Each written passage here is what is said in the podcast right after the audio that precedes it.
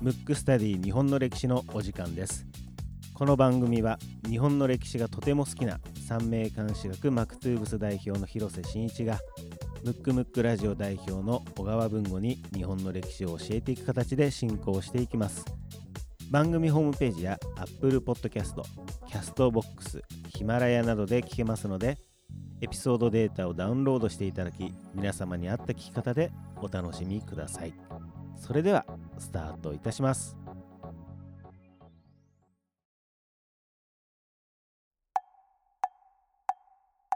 むくむくラジオだべ。むくむくラジオだべ。むくむくラジオだべムックスタディ日本の歴史はい第27回目でございます。第27回目。はい、。で早速ですねメッセージ来てるので、えー読みたいと思います、はい。えーラジオネームジャスミン茶と猫これ覚えてますすか？面白いですね。あの僕らが、はいこれマリカチャって読むんですかねって言って、ああ、間違えちゃったやつですね。うんあの読み方教えてくださいって言ったらメッセージいただきましてあなるほど。ジャスミン茶と読むとあ、なるほどすいま。せん我々の無知だったね。無知だったということ勉強不足で はい。はいあの丁寧にジャスミン茶ですとはい。はい、えージャスミン茶と猫、まあ、リクエストではなくメッセージですね、あメッセージですね。はい。えーこんにちは先日はリクエストを取り上げていただきましてありがとうございました、はい期待していなかったわけではないのですがまさか取り上げていただけるとは思ってなかったので実際読み上げていただいた時は本当に嬉しくて大興奮でしたおさらにこれ、はい大興奮してもらってますかね、はい。いろいろとお調べいただきましてありがとうございました。はい大変光栄でした。あと、ラジオネームややこしくてすみません。要するにこれがジャスミン茶となるほど。はい教えてくれたって教えことですねてくれたといこれなんかうことですね。双方向になってる感じでいいですね。はい、えーこれからも楽しみにしております。はい本当に素敵、本当に素敵な番組があると友達にも紹介しています。これからも応援していますと。はい。嬉しいですね、はいえーぜひぜひまたどんどん口コミしていただければそうですねはい、ありがたいなと思います。はい。ということで、えー今回のですね、はい。えーテーマはですね浜口おさちおさちさん。はい知ってますかかねねこれあれね僕は知らなかったですね、はい何言ってんだこいつみたいな感じでね。はい えっと昭和のはい。政治家そうですね。あのまあ大正から昭和ぐらいですかね。はい。はい。でですねこの方ちょっと面白くてあのおさちってあの幸代って書くんですよね、うん。あの幸せに、うん。まあ、えーオスメスの「お」ですね、うんでまああのおさちなんですけども、うんこれウキペディアちょっと僕見てたらちょっと面白いんでちょっと読みたいと思うんですけども、はい幸代と命名されるがだから実際は幸代だったんですよね、うんうんうん。それがお父さんがうん。出生届を出しに役所に行く途中にうん。お酒を飲んで、うん。役所に着いた時はもう酩酊状態だったと。で、うん。その状態で出生届に記入して誤って名前を前後逆に記入しちゃったと。でそれがそのまま受理されて 幸代だったんだけどお幸として、なるほど なっちゃったと。えーお幸としてまあ登録されちゃったとうんうんうんいうことで、でも後々ね総理大臣までなってますからね。ねだからうんある意味幸代っていうよりうんお幸の方が ちょっとねインパクトはありますね。うんそうなんですよ。はいじゃあ行きますか。はい。一応ねあの、えー先週先々週と、はい。あのまあ終戦とかね、はい。そういうことやって割とこう気骨のあるはい、骨のある人まあそういう人僕好きなんですけど、はい。えっ、と例えば文吾が、はい。現代のねうん、政治家に対するイメージってどういう感じ？いやなんか、あのーまあなんとなくですけど、なんかふわっとしてるというか、うん。なななんだろう、うん、やわ弱すぎるというか、なるほどね。うんなんかそんな印象を受けてしまいますよね。あの実はですねまあもちろんね全員の政治家とか知らないのでまあもちろん気骨ある方もどの時代でもいるとは思うんですけどなんかやっぱり戦前って戦争しちゃったものだから割とこう全部よくなんかなんなんつうかな不幸な時代みたいなね、はい。うん。それで今はまあ経済繁栄してていい時代みたいなイメージを持たれてる方も多いと思うし思うんですけど、うん。かなり骨のある政治家とか軍人とかたくさんいるんですよ。うん。それをねちょっと僕はね紹介したいと思いまして、はい。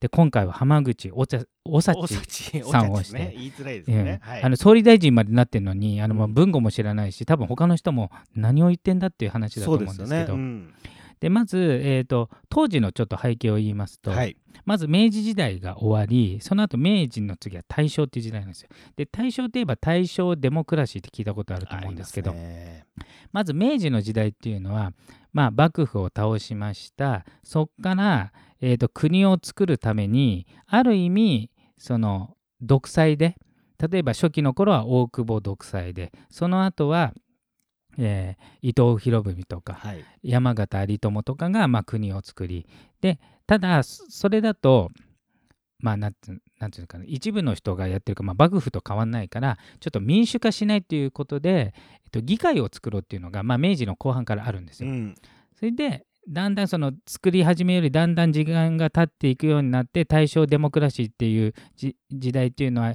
要するにそれが選挙によって選ばれた人がようやくこう力を発揮してた時代なんですね。うんそれまで特定の要するにもう選挙議会とは関係ない人うんたちが、えー、と政治をに担ってたのを、まあ、簡単に言うとですよはい。うん本当はもうちょっと複雑ですけどいう時代なんですよ。で、たえー、と今と若干違ってですね。今ってどっちかというと自民党独裁のうん。感じですよね、うん。まあ、あのい一部民主党があの政権取りましたけど基本的に自民党の人が、まあ、総理大臣になるっていうパターンが多いじゃない。はい。まあ、ただ自民党の中に派閥っていうのがあるからある意味そこで競争してなるから、まあえー、と自民党の中でこう競争しながら総理大臣になるって感じですけど当時の、えー、と日本っていうのは二大政党制だったんですよだからアメリカとかイギリスと同じ。で一つが、えー、と声優会っていうね、えーものと。はい。で声優会っていうのはどっちかというとこう今までの権力よりというか。でもう一つは、えー立憲民政党っていうのがあるんですよ。これはどっちかというと庶民寄りというか。まあどっちかというとですね。でえっ、と当時はやっぱりね、えーと今の日本違って、えーせ前回のやつもそうですけどぐ軍隊を持ってましたので軍の影響っていうのはさっきも言ったように議会とは関係ないところに力があるんでその影響も強い。で昔ながらのえっ、と何薩摩とか長州の残りこの人たちが選挙と関係ない貴族院っていうのになって、うんうんうん要するに世襲の議員はいはい。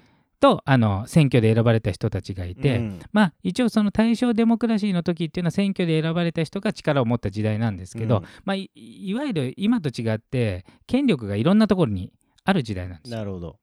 で声優界はどっちかというとこうそういうもともと力を持ってた人にちょっと近い側。で民政党の、えー総裁になったのが浜口おさちなんですけど、はい。でこの人まあえー、と政策はねあのいろんな議論あるんですけど、えーとまあ、やったことっていうのはまず日清戦争日露戦争で日本が勝ちましたってなった時にどうなるかっていうとやっぱり軍隊を強いなと。あとうん。軍隊を強くないと他の国に対抗できないからどんどんどんどん軍隊を強くしようってなるんだけどそれっていうのは予算が限られてるから、うん。庶民の生活をまあある意味不幸にして軍を強くしてるってそれはあの大国ロシアを倒倒すためだからあの餓心昇胆っていうあのキャッチフレーズでやってたんですよ。餓心っていうのは何ですか？えー餓心まあちょっと難しい、そうですね。で、昇胆っていうのは肝を舐めるっていうのはその苦い、うんあ、餓心ってあれぜあれだ。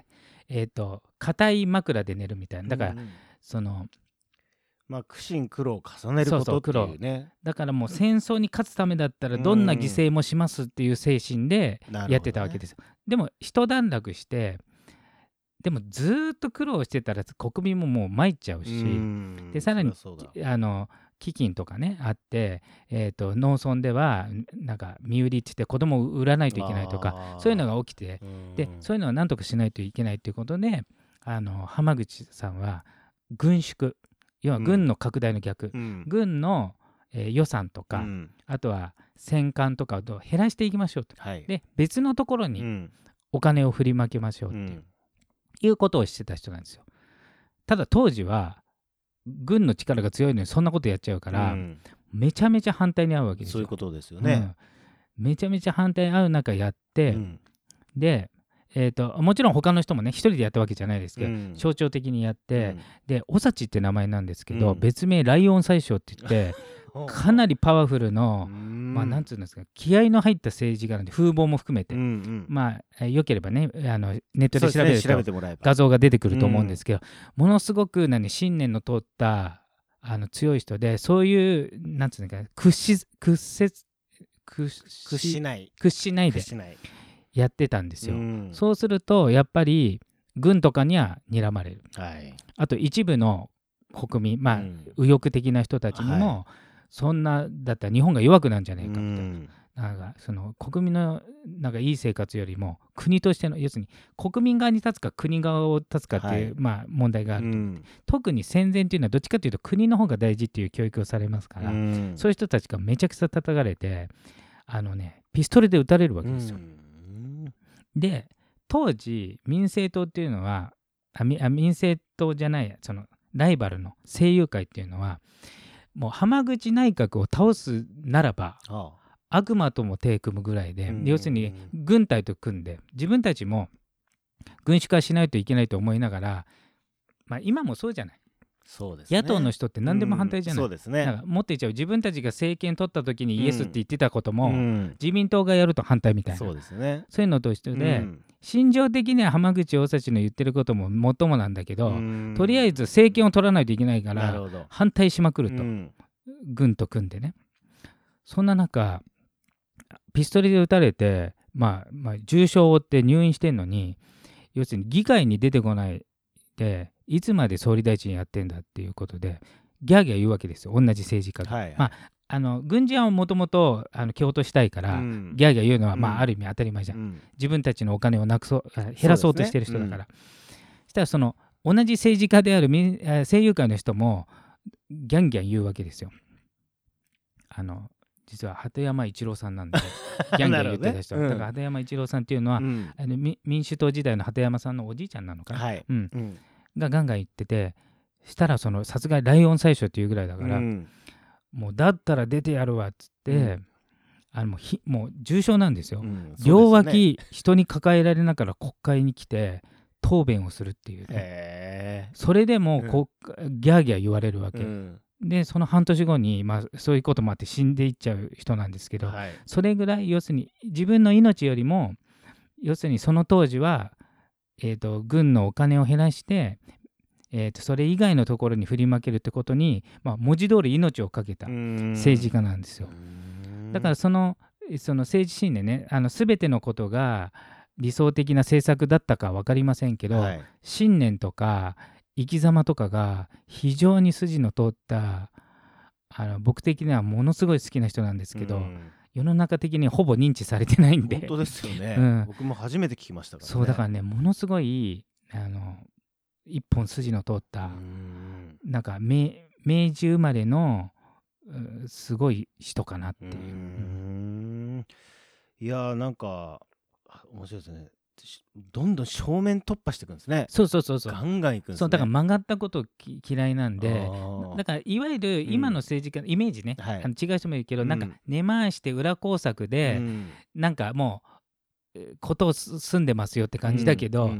もうそういうこと一切せずに、うん。もうまっすぐ自分の信念と自分が思う国民のために思ううん。ことを、もう要するに脅迫されようがうん。殺されようが、うん最後まで信念通したっていううん。そういう政治家なんでだから現代にこういう方がまあいるのかもしれないですけど、はい。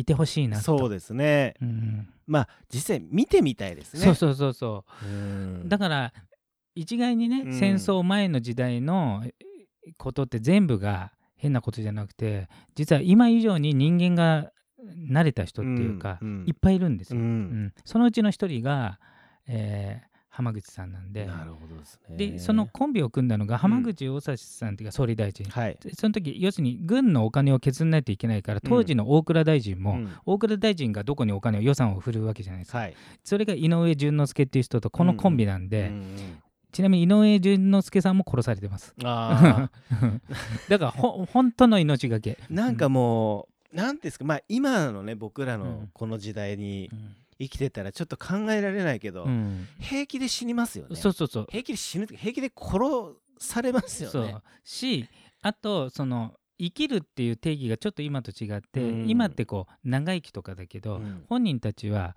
な何をするかが大事だから例えばそれをねじ曲げてね、だうん脅迫に負けて、うん。じゃあやっぱり軍の予算をそのままつけますって言ったらもう自分としてそれが死ぬよりも嫌っていういうことですよね。感覚なんで。うん、そういう方なんでもし興味ある方はそういうね、まあこの番組でも何人か今後もやっていこうと思うんですけど、はい。実は埋もれたうん。気骨のある政治家みたいな人っていうのはたくさん日本にいるんです。ねいっぱいいますよね、うん、だからそういうこともちょっとスポットを当てたいなと。いやーいいですね、今回はまだ後々から見たらパート1になるかもしれないですけどですね。あの昭和初期または大正の気骨のある政治家っていうことで。すね、はい。浜口おおさちさんですね、はい。えーでもこの浜口さんは、はい。実際うにん。内閣にうん。慣れたぐらいちょっと話戻しちゃいますけど、はいはいはい。内閣に慣れたぐらい、うんあのまあ、パワフルだったと思うんですけど、うんうん周りに人がやっぱりついてきてたっていうことですよね。だからやっぱりあの信念の人で、うん。だからやっぱちょっとカリスマ性は非常にあった人なんで。ね。うん、だからやっぱりその同志みたいな人がいてでうん。当然全員がもう命を張ってるっていう,、そういうことですよね。本当になんか言葉だけで命がけでっていうかてほ本当に命のそうですよね。張ってる状態なんで、いやーちょっと、ね気骨な昭和の政治家ですかそうなんですよなんかねこのシリーズもね、うん。あのー後々じゃあちょっとやっていきたいなねと進めていけ思いますので。ればなとはい。思いますので、はい。えー今回のテーマは浜口おさちさんでした。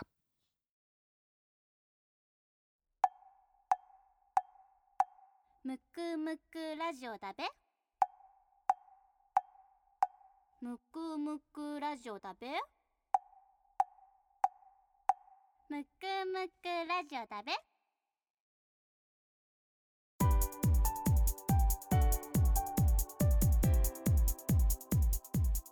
エンディングです。この人物を聞きたいというリクエストがあれば番組ホームページの方よりよろしくお願いいたします。また聞き方ですけども Apple Podcast、Castbox、ヒマラヤ、番組ホームページこちらの方で聞くことができます。エピソードデータをダウンロードしていただいて皆様に合った聞き方でお楽しみください。